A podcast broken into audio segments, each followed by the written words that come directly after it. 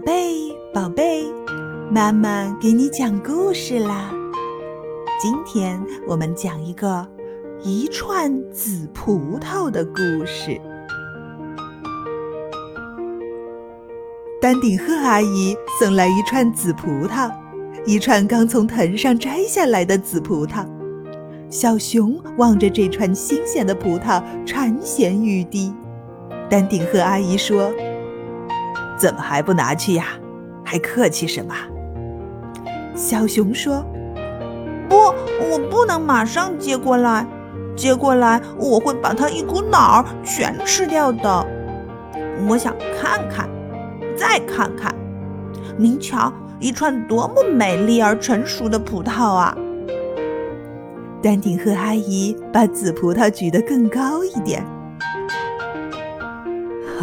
那就让你仔细的看看吧。小熊围着葡萄转了一圈儿这真是一串美丽的葡萄，上面还闪烁着露珠的光芒。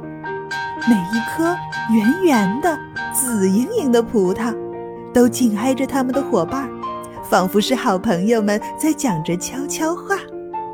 有几颗葡萄仿佛被一层白色的霜包围着。白里透紫，紫里透白。有几颗葡萄皮薄的快破了，好像轻轻一碰，就会有甜蜜的汁水滴下来。小熊还是没有看够，可是他知道丹顶鹤阿姨举着紫葡萄，脖子会酸的。小熊接过了葡萄，他说：“谢谢您，丹顶鹤阿姨。”这葡萄太好了，我要请伙伴们一起来看看，他们会羡慕我的。然后我们一起来一颗一颗的吃。我们和这一颗颗葡萄一样，也是紧紧挨着的好朋友。